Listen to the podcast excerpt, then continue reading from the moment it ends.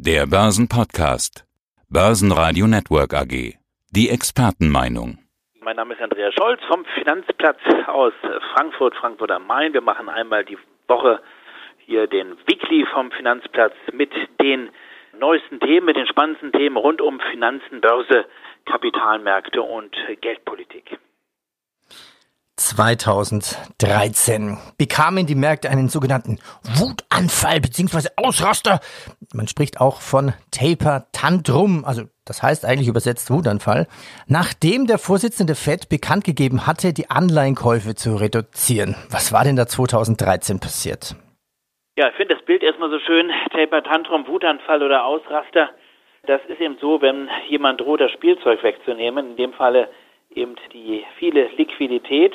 Dieser jemand war damals kein geringer als Ben Bernanke, wir können uns noch gut daran erinnern, Chef der US-Notenbank, der damals sagte, wir denken darüber nach, unser QE-Programm, also das Anleihenkaufprogramm, zurückzufahren. Und alleine diese Ankündigung eines möglichen Zurückfahrens sorgte dann für Turbulenzen an den Märkten.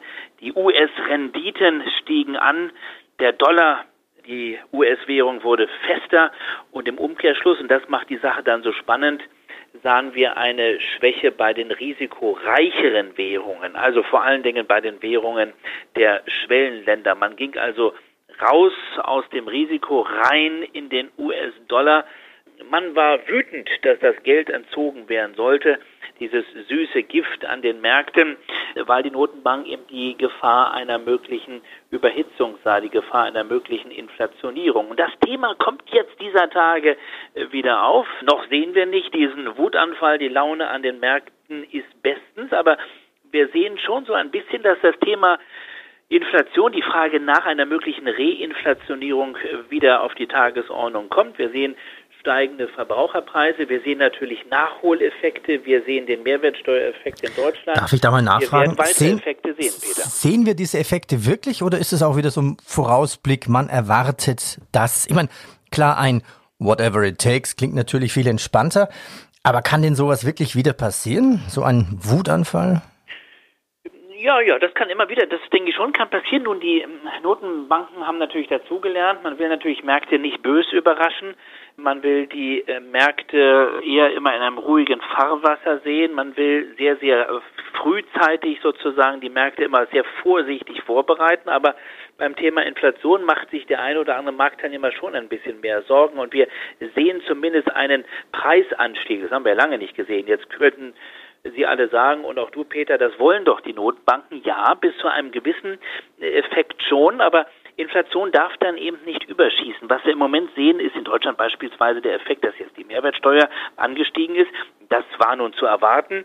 Wir sehen auch natürlich einen steigenden Ölpreis in Reaktion auf die Hoffnung, dass das Impfen jetzt weiter voranschreitet und dass die Weltwirtschaft wieder richtig Tritt fasst. Wir werden auch weitere Nachholeffekte sehen und dann kommt ein Effekt zum anderen und dann kann es passieren, dass die Inflation schnell Richtung zwei Prozent oder auch darüber geht. Ähm, nun, da wir wollen die Notenbanken die Inflation sehen. Die entscheidende Frage ist, kann man da die Inflation dann halten? Oder, Peter, denk an den sogenannten Ketchup-Flaschen-Effekt. Man schüttelt und schüttelt und schüttelt und wir haben ja auch schon mal drüber geredet. Lange passiert nichts, lange geht alles gut dann macht es aber plopp und dann kommt diese ganze Soße raus. Und dann ist es schwer, die Inflation wieder zurückzukriegen, weil das kann dann nur passieren über deutlich anziehende Zinsen. Da bleibt dann die Frage, geht das überhaupt noch bei diesem hohen Grad an Verschuldung? Und deswegen ist dieses Thema so sensibel und deswegen sehen wir jetzt schon an den Märkten, dass das Thema Reinflationierung zumindest ein Stück weit gespielt wird. Ja, die Renditen steigen ja schon an. Gerade in den letzten Tagen ging es ja weiter rauf. Welche Renditen steigen denn an? Ja, das ist so ein bisschen so ein, so ein Wetterleuchten, will ich mal sagen. Es, es regnet noch nicht, aber es donnert so ein bisschen. Von ganz weit weg hört man da schon etwas. Äh, da nehmen die Märkte etwas vorweg. Äh, Stichwort ist hier Inflationserwartungen steigen. Und wir sehen das durchaus, äh, du hast es angesprochen, bei den Renditen. Vor allen Dingen blicken wir da gerne immer auf die Rendite der zehnjährigen Staatsanleihe in den Vereinigten Staaten. Die hat sich übrigens seit Sommer letzten Jahres, seit Sommer 2020 mehr als verdoppelt. Nun, wir kommen von mini, mini, mini Niveaus. Seit Jahresbeginn haben wir hier ein Plus aber von 40 Basispunkten. Immerhin, das ist viel, auf jetzt 1,3 Prozent. Und man geht davon aus, dass wir die 1,4 sehen sehen, die 1,5 sehen. Und davon wird sich auch unsere heimische Bundesanleihe nicht abkoppeln können. Auch dort werden wir steigende Renditen sehen. Das geschieht alles noch auf einem sehr niedrigen Niveau. Aber äh, dieses Wetterleuchten, das sollten wir durchaus ernst nehmen. Das kann weiter nach oben gehen. Also kurzum, ich würde mal Folgendes sagen bis da etwas kommt in Richtung Tapering, wird es dauern. Also wir werden noch kein Taper-Tantrum erleben, denn Jerome Paul hat ja gesagt, also im Moment geben wir weiter Gas, wir brauchen erstmal einen starken Arbeitsmarkt, wir müssen erstmal Inflation sehen, wir brauchen eine starke Wirtschaft, das ist richtig. Und dann kommt so ein Tapern, das heißt ein langsames Zurückfahren. Auch das wird ja dauern, mindestens ein Jahr. Und dann ist erstmal mit dem QE aus. Und dann wird es wahrscheinlich nochmal mindestens ein Jahr dauern, bis wir irgendwann einen Zinsanstieg sehen, einen ersten kleinen. Aber trotzdem, es könnte schneller gehen, als wir das uns vielleicht im Moment vorstellen würden. Also, alles hängt mit Inflation zusammen. Vielleicht ist sie schon sogar da bei der Kryptowährung Bitcoin.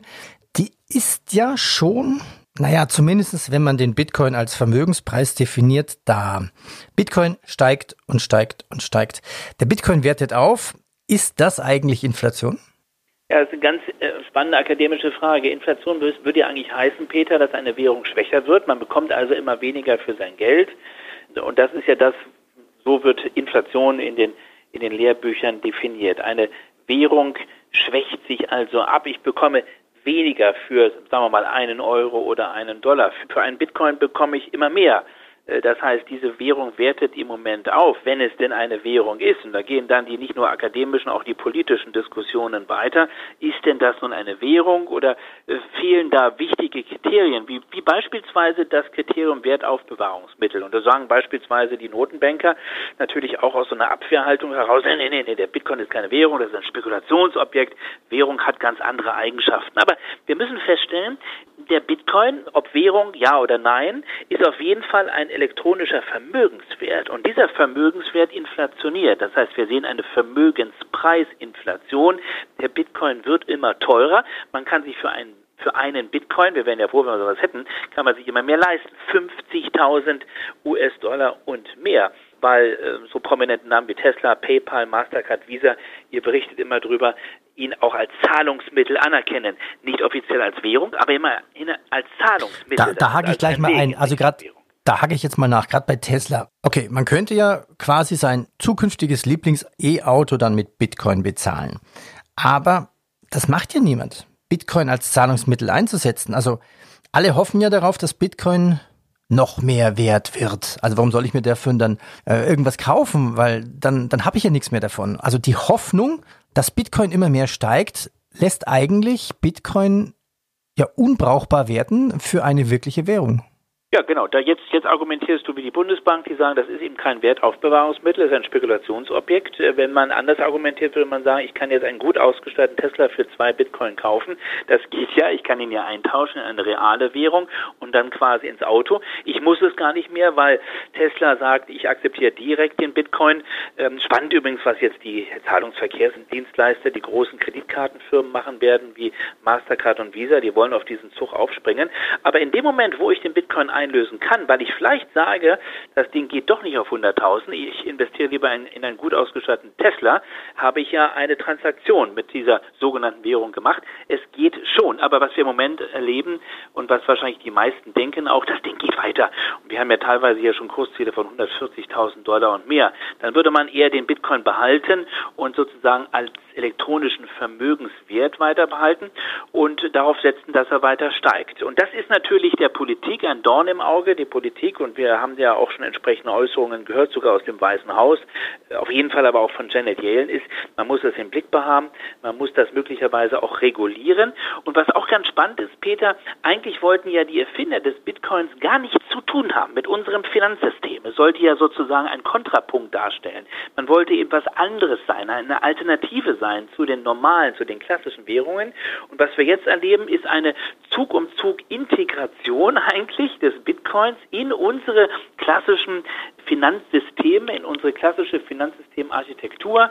Man muss jetzt nicht mehr in irgendwelche Coinstuben gehen, man kann selbst zu Banken gehen, um Bitcoin zu bekommen. Eigentlich ist das ja ein Vorgang, ein Trend, eine Tendenz, den die Erfinder des Bitcoins gar nicht wollten. Also man muss das immer von diesen beiden verschiedenen Perspektiven aus betrachten. Sprechen wir über die Büffelbörse.